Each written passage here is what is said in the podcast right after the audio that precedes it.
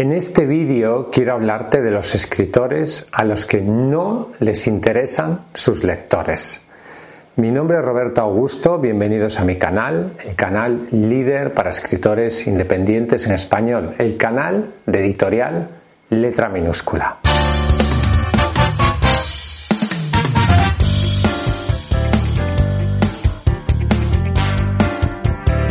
Existe un tipo de escritor que simplemente pasa totalmente, se olvida totalmente de sus propios lectores. Y normalmente, o en la práctica totalidad de los casos, este tipo de actitud te perjudica como escritor y no te ayuda a conseguir tus objetivos.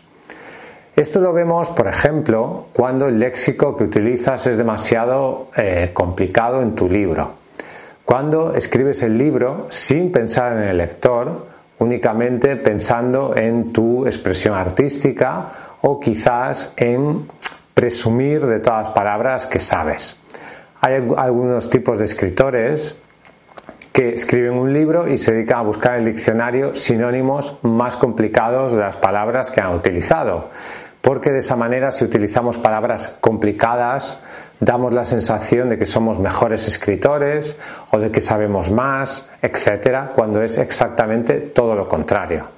Deberías preocuparte de que la mayor parte de tus potenciales lectores puedan entender todo el vocabulario del libro. Y eso algunos autores creen que es empobrecer la obra.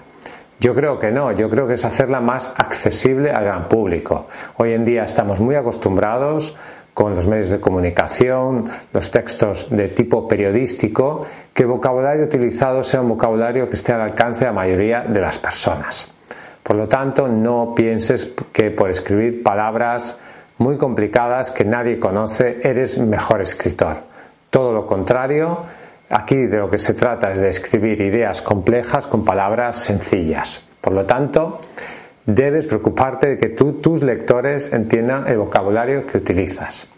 Otro error que cometen algunos escritores es que escriben una novela demasiado larga para la historia que tiene. Es decir, si tu novela, en realidad, la historia, pues solo necesitaba, no sé, 150 páginas, pues por el afán por el afán de escribir un libro más largo o porque pensamos que un libro más largo es más importante que un libro más corto o porque pensamos que están de moda los libros más largos o porque simplemente nos apetece escribir más a pesar de que la historia no da de sí, pues escribimos un libro hinchado, inflado, con un montón de páginas que en realidad no aportan nada a la trama. Esto sucede porque muchos autores tienen ciertos prejuicios en su cabeza sobre la extensión de los libros. Creen que un libro corto es menos importante que un libro largo y eso no es cierto. Algunas de las obras más importantes de la historia de la humanidad son libros muy breves. Por ejemplo, El Principito de Antoine de Saint-Exupéry. Pero podríamos poner muchos otros ejemplos. La Metamorfosis de Kafka, por ejemplo. Es una novela corta, o sea, otro libro por tener 800 páginas no es mejor que la Metamorfosis de Kafka. Aquí no pensemos que más largo es mejor. Piensa en tus lectores y, sobre todo si en la historia que estás contando necesita tantas páginas. Luego, otro tipo de, de autores que no piensan en sus lectores utilizan una estructura demasiado compleja.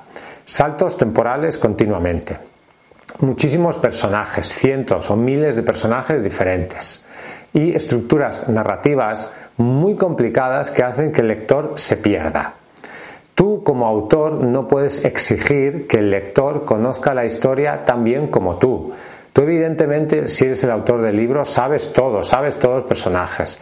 Estás constantemente pensando en tu novela, pero para tu lector que no sabe nada igual de ti o de tu historia, necesitas darle un libro que pueda entender fácilmente.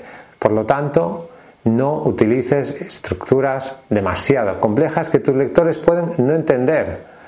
Otro, otro error que cometen algunos autores es que la historia no es verosímil. Es decir, escribimos un libro, una historia, pero eh, a nosotros nos parece fantástica, pero nos olvidamos de si tiene lógica si es creíble. Y eso no quiere decir que no sea fantástica. Una historia puede ser fantástica, puede haber fantasía, magia, cosas sobrenaturales, pero la historia tiene que tener coherencia, tiene que ser lógica y tenemos que ver que las reacciones que tienen los personajes son adecuadas a la personalidad que hemos mostrado a lo largo del libro. Sin embargo, muchos autores se olvidan del factor verosimilitud a la hora de escribir sus libros. Eso hace que los lectores, cuando lo lean, pues no les parezca creíble la historia y consideren que están ante un libro mal desarrollado. Otros autores que no piensan en sus lectores son los que deciden autopublicar sin calidad. Personas que suben el libro a Amazon, por ejemplo, con 200 faltas de ortografía, 1000 faltas de ortografía, sin preocuparse de si el libro tiene calidad o no tiene calidad, de si la portada está bien hecha, si la maquetación, si tiene números de página, etcétera, etcétera. El otro día estaba leyendo un libro autopublicado y no tenía índice ni número de páginas. Y yo quería buscar los diferentes apartados del libro, además era un libro de no ficción, y no lo encontraba. O sea, porque el autor no había puesto números de página. Eso es algo sin calidad. Sin calidad. No autodites tu libro sin calidad, porque eso lo que indica es que no te interesan tus lectores, no te importa lo que vayan a pensar y no te has preocupado por darles una obra de calidad. No lo hagas. Otro error que cometen algunos autores es publicar libros muy caros. En mi carrera como editor de hace muchos años de libros autoeditados me he encontrado autores que sacaban libros a unos precios absolutamente desorbitados. Te estoy hablando de un ebook a 20 euros, de un libro en papel de 150 páginas a 40 euros, etcétera, con la extraña idea de que si es más caro tiene más valor o de que total los lectores pues van a comprar mi libro valga lo que valga. Y eso no es así. El precio es un factor y un factor importante. O sea, para pagar 40 euros por un libro de 150 páginas, mm, o sea, tienes que pensártelo muy bien, tienes que ser muy fan de ese autor y tienes que pensar que la información que hay en esa obra es tan relevante para ti que vale la pena pagar ese dinero. Pagar 20 euros por un ebook realmente mm, tiene, o sea, tienes que ser el fan número uno de ese autor. Piensa en el precio, Piensa en el precio que pueden pagar tus lectores. Igual es demasiado caro. Otro error que tiene que ver con autopublicar sin calidad es publicar libros sin corregir, con falta de ortografía, con falta de sintaxes, sin tildes, sin nada, sin pasar por las manos de un corrector profesional. Tienes que mandar tu libro a un corrector profesional, porque si no, tu libro no tiene calidad. Y eso es una falta de respeto hacia tu público y hacia ti mismo como escritor. Otro error que cometen muchos escritores que a los que no les interesan sus lectores es no contestar a los lectores que les escriben. Tienes lectores, si tienes la suerte de tener lectores, pues hay lectores que te escriben, te envían correos, te escriben por las redes sociales, etcétera, y tú pasas de ellos, no les contestas, los ignoras, etcétera. Por lo tanto, no existe esa inter, inter relación, esa relación, esa conexión con tu público. Pasas de tu público. Te da igual que te escriban, que te feliciten, etc. Si tú eres fan de un autor y le envías un correo o le escribes por las redes sociales, hoy en día las personas están acostumbradas a que les conteste. Si yo escribo un autor y no me contesta, sinceramente, me lo voy a pensar dos veces antes de volver a comprar un libro suyo, porque esa persona no está demostrando ningún respeto por mi tiempo. Si yo me tomo el tiempo de escribir un correo a una persona, me gustaría al menos recibir una respuesta, aunque fuera una respuesta corta, breve, educada o lo que sea. Recibir algo, un feedback. Pero si no lo hay, yo entiendo que si eres Ken Follett estás viendo este vídeo y has publicado vendido millones de libros y cada día recibes millones de emails, no puedas contestarlo. Pero si eres un escritor independiente que recibe alguna vez algún correo de tus lectores, por favor, contesta. El siguiente error tiene que ver con este, que es autores que desprecian al público porque lo consideran inferior.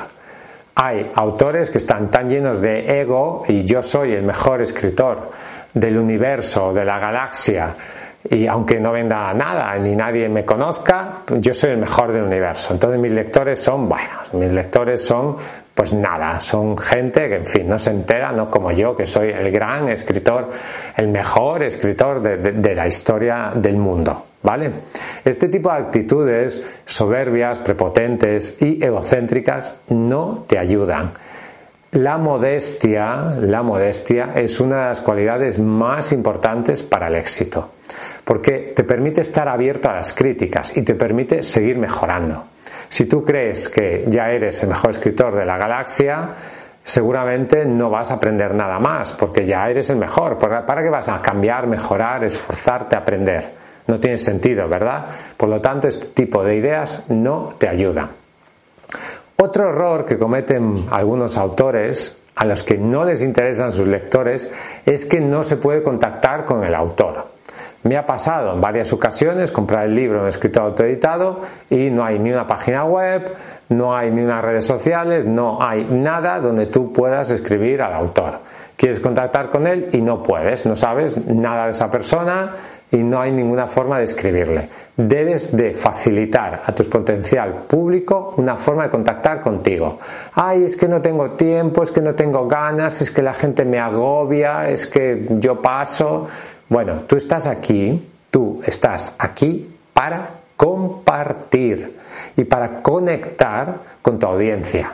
Y por lo tanto, para conectar con tu audiencia necesitas tener un vehículo, un medio, un correo electrónico, una red social, algo donde la gente pueda escribirte. Evidentemente no necesitas poner el número de tu móvil personal en el libro, ni tu dirección, ni nada. No, pero sí una red social, sí un correo electrónico para que las personas puedan contactar contigo.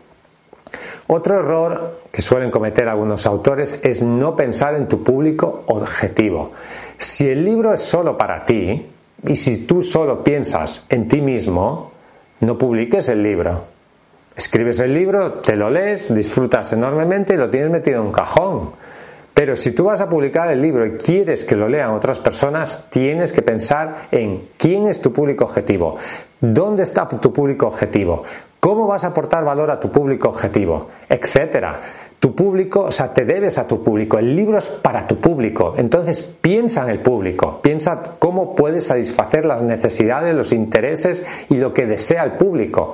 Y de esa manera adapta tu manera de escribir, tu manera de comunicarte a lo que tu público objetivo necesita. Para hacer un buen marketing necesitas saber dónde está tu público y qué es lo que quiere consumir, leer tu público. Por lo tanto, piensa en tus lectores. Luego también piensa en las emociones que van a sentir tus lectores leyendo tu libro. Esta escena que estás escribiendo en el libro, ¿qué va a provocar? Va a provocar asco, ira, gusto, satisfacción, alegría. Piensa en las emociones que tú estás transmitiendo, sobre todo si estás escribiendo una novela, un libro de ficción. Y piensa también en la información estás transmitiendo si estás escribiendo un libro de no ficción.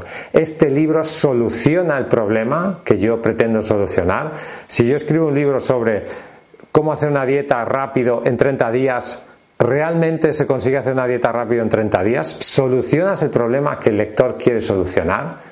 Eso es lo que debes preguntarte. Sobre todo, Piensa en lo que va a lograr el lector al leer el libro, si va a lograr un entretenimiento de calidad, si va a lograr el objetivo que pretende conseguir si es un libro de no ficción. Te recomiendo que pienses en tus lectores, que no escribas para ti mismo, sino para los demás y que busques conectar, compartir emocionalmente con tu potencial audiencia. Gracias por escucharme. Ya sabes que si quieres publicar tu libro en editorial letra minúscula, podemos ayudarte. Escríbenos a contacto arroba letraminúscula.com. Visita nuestra página web letraminúscula.com. Suscríbete al canal aquí abajo, suscríbete, activa la campanita para que te lleguen las notificaciones. Hasta un próximo vídeo y vive tu sueño de ser escritor.